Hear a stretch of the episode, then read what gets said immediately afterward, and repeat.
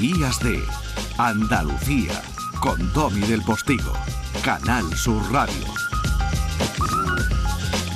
El olivo de las palabras.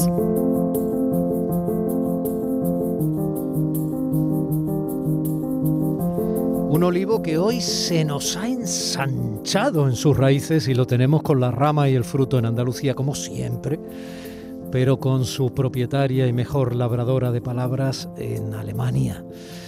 Bueno, estás en Eichstadt, mm, o algo así, ¿verdad? Doña Dolores del Pons, marquesa por derecho propio de este rinconcito del habla andaluza. Hola, catedrática. Hola, buenos días. Guten Morgen. ¿Verdad? Guten Morgen. bueno, ¿qué haces ahí? Pues mira, estoy aquí en, Baviera, en el sureste de Alemania, en Eichstätt, que es una universidad que está cerca de Múnich.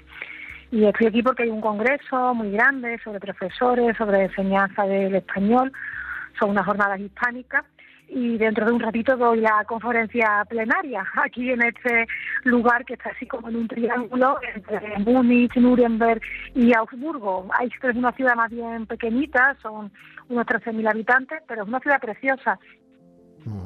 Ahí si os llevan de un sitio a otro en coches de la organización, ya sé de qué marca será, porque ahí está la fábrica de uno de los coches alemanes más, más conocidos y más potentes. Bueno, ya que estás por allí, es muy loco que tratemos de relacionar el, el andaluz, andaluz, con el alemán.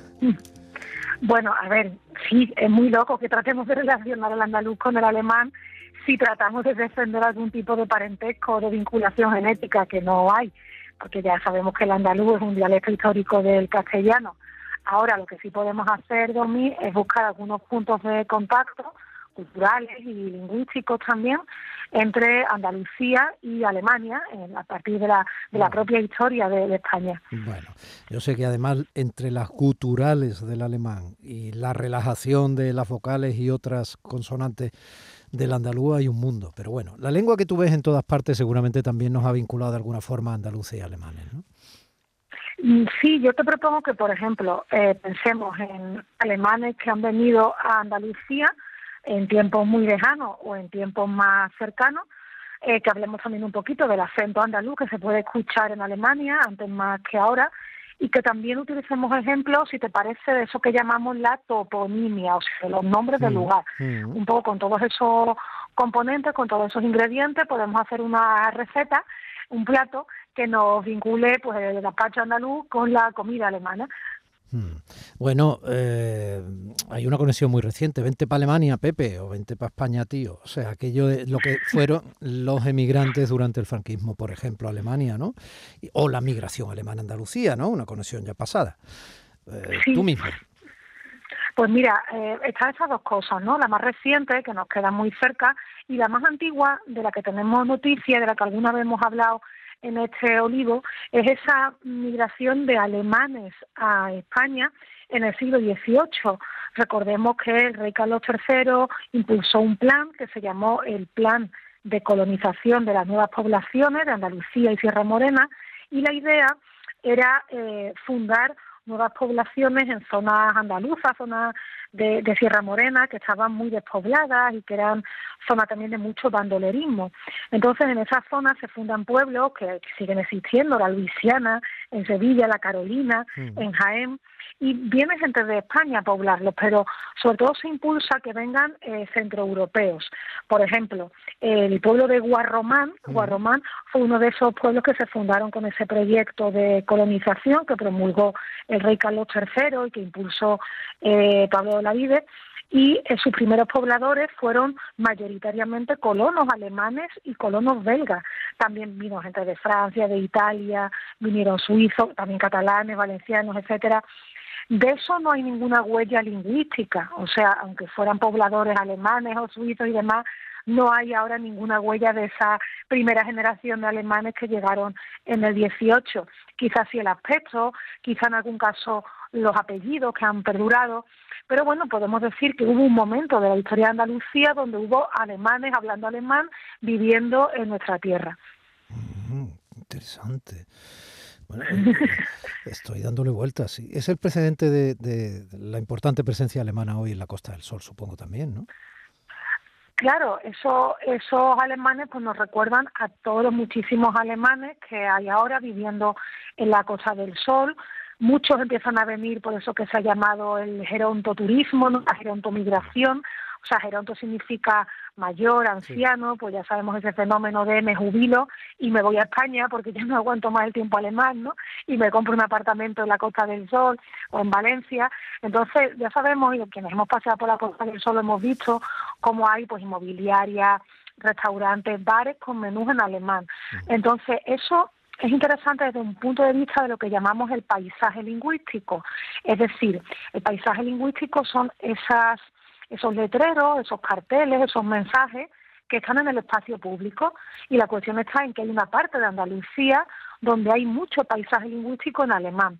Quizá el caso más interesante es Torrox, que está en la costa oriental de, Málaga, ya casi casi los límites con Granada, donde eh, quitando Baleares, Torrox es el lugar de mayor presencia de alemanes de toda España. O sea, el mayor, eh, el lugar con más alemanes de toda la península ibérica está en Andalucía, ¿no? Es la continuidad de un turismo alemán que empezó a llegar a finales de los años 60, es cuando Lufthansa fleta un primer vuelo entre Frankfurt y Málaga, y eso va haciendo que Mija, Rincón de la Victoria, Nerja, Marbella, empiezan a recibir alemanes. En el caso de Torrox, pues ya en los años 70 se construyó allí una organización de 11 plantas donde hay 300 familias alemanas que se instalan y así comienza a llenarse el paisaje lingüístico de allí de frases en alemán. Un día te voy a invitar a que te vengas a la fiesta de las migas en Torrox. ¿eh? Eso siempre se hace eh, por diciembre, es el, eh, me parece que se hace el el domingo anterior a la Navidad, siempre, ¿vale? Es que un día fui pregonero pues yo me apunto a todo. No, no, yo sé que tú te apuntas a todo, por eso sé a quién estoy invitando, pero es que merece mucho la pena, ¿no? Es una de esas celebraciones como en tantas poblaciones que tenemos en Andalucía que merece mucho la pena. Bueno, ¿y por qué en Cádiz hay una playa de los alemanes? Mira, Domi, yo te voy a ser honesta. La respuesta a por qué en Cádiz hay una playa de los alemanes es no lo sé. Ah, Me explico. Es que hay, que ser honesta con eso. Eh, eh, vamos a situarnos. La playa de los alemanes. ¿Cómo aplaudo yo los no lo sé? ¿Eh? Porque esto, esto de que todo el mundo se vea obligado a opinar de todo y que al mismo tiempo responda a todo algo, aunque no tenga ni idea, es muy peligroso. Claro, a ver, esa playa, ¿qué sabemos de esa playa? Lo primero que es preciosa y los que la conocemos y la hemos disfrutado en primera persona, pues sabemos que está aquí en Zara de los Atunes, está dentro del término municipal de Tarifa, en la comarca del Campo de Gibraltar. ¿Por qué se llama Playa de los Alemanes? Pues hay muchas hipótesis, pero es cierto que en este tipo de cosas surgen muchas leyendas y a veces es difícil comprobarlas. Entonces, ¿qué nos dicen esas leyendas? Pues se dice, y no es descabellado, que eso pudo ser un lugar de vigilancia aprovechado por los alemanes en la Segunda Guerra Mundial, y hay evidencias históricas de alemanes que estaban pues por allí, digamos que casualmente, entre comillas, se habla de submarinos nazis que circulaban por el estrecho. En los años 30 ya había alemanes alojados en esa idílica zona, claro, que pues, pues, pues, los alemanes no son tontos tampoco, es una zona preciosa. Entonces, no hay certeza, es uno de esos topónimos más o menos recientes, mm. más o menos modernos, pero bueno, pues está por comprobar si se debe a que había alemanes allí eh, instalados, digamos, eh, por ocio o si había una estructura militar en la Segunda Guerra Mundial vigilada por ellos. Oye, ¿y la migración andaluza en Alemania hizo que los alemanes pidieran eh, una birren eh, como una cerveza o como...? Mira, la migración andaluza en Alemania eh, tiene una parte dolorosa y una parte también muy interesante científicamente, ¿no? Y esto, pues, mm, nos toca de cerca, ya sabemos que a partir de los años 50 hay muchos andaluces que se van, se van porque se tienen que ir y porque se favorece también que se vayan, ¿no? Pues de, toda España salen unos dos millones de españoles hacia países europeos o también hacia algunos otros eh, lugares y eso para el caso de Andalucía lleva el acento andaluz fuera de España en la primera generación. ¿no? Fíjate que todavía hay en Alemania una federación eh, andaluza de emigrantes y, retornados. Tres cuartos de los emigrantes que salieron en época franquista procedían de Andalucía sobre todo de Andalucía Occidental. El 70% de ellos trabajó en Alemania, aquí sobre todo en la metalurgia, las mujeres sobre todo más al sector textil. Entonces, yo he podido conocer, eh, cuando yo empecé a trabajar en Alemania, a esa segunda generación de inmigrantes, o sea, a los hijos de los que se fueron. Y los hijos de los que se fueron hablaban español con total soltura, pero obviamente ya no mantenían el acento andaluz o extremeño de sus padres. Habían ido a colegios españoles, habían frecuentado las asociaciones españolas en Alemania, pero en general tenían un acento algo más eh, Tenían ciertos vínculos culturales con Andalucía, pero ya no tanto los vínculos lingüísticos. Eso es lo normal. Es triste, pero es lo normal. lo que es más doloroso, muchos de ellos que volvieron como adolescentes a la tierra de sus padres, pues tuvieron un choque cultural importante y, y se sintieron desarraigados y no se sintieron muy ni de un sitio ni de otro, como puede y suele pasar desgraciadamente a tantos hijos de la inmigración. Bueno, un poemita para terminar. Pues mira, vamos a pensar en una mujer hispano-germana que fue Cecilia de Faber, que también es conocida como Fernán Caballero, eh, nació en Suiza, no en Alemania, nació en 1796, era hija de un alemán natural de Hamburgo, que fue cónsul en Cádiz, y de Paquita Larrea, que es una figura interesantísima. Pues bien, eh, Cecilia de Faber pasó sus primeros años en Alemania, volvió a España con su familia en 1813, y yo te voy a leer un poema muy cortito que se llama ¿Qué dicen las golondrinas? Te oigo. Lo que dicen las golondrinas es, ven hacia mí, rubito y colorado, por todos deseado, ven hacia aquí, pintando los campos de colores mil. Que sí, que sí, que salga el sol de abril. Que salga el sol de marzo ahí en Austadt, en esa ciudad donde dentro de un rato, en esas jornadas eh, panhispánicas, vas a dar tu conferencia. Eh, querida golondrina, un besito grande, gracias.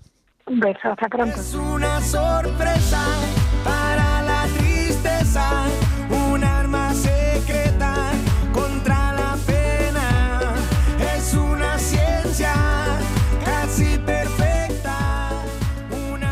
con esa forma de mirar eh, nuestra propia historia a través de los sonidos que emitimos cuando expresamos pensamientos, cuando trenzamos palabras, cuando nos comunicamos entre nosotros a la manera del sur, con esa forma de mirar de la catedrática de la lengua Lola Pons, la catedrática de la Universidad de Sevilla que hoy está en Austadt, allí en la región de Baviera, en Alemania. Nos vamos a estos consejillos publicitarios y volvemos desde La Cristina, desde donde mm, vamos a celebrar algo que va a ocurrir dentro de aproximadamente dos o tres horas en esa comida benéfica que está organizando con gran éxito nuestro maestro de familia, nuestro queridísimo profe Francisco Cid Forner. Días de Andalucía con Tommy del Postigo, Canal Sur Radio.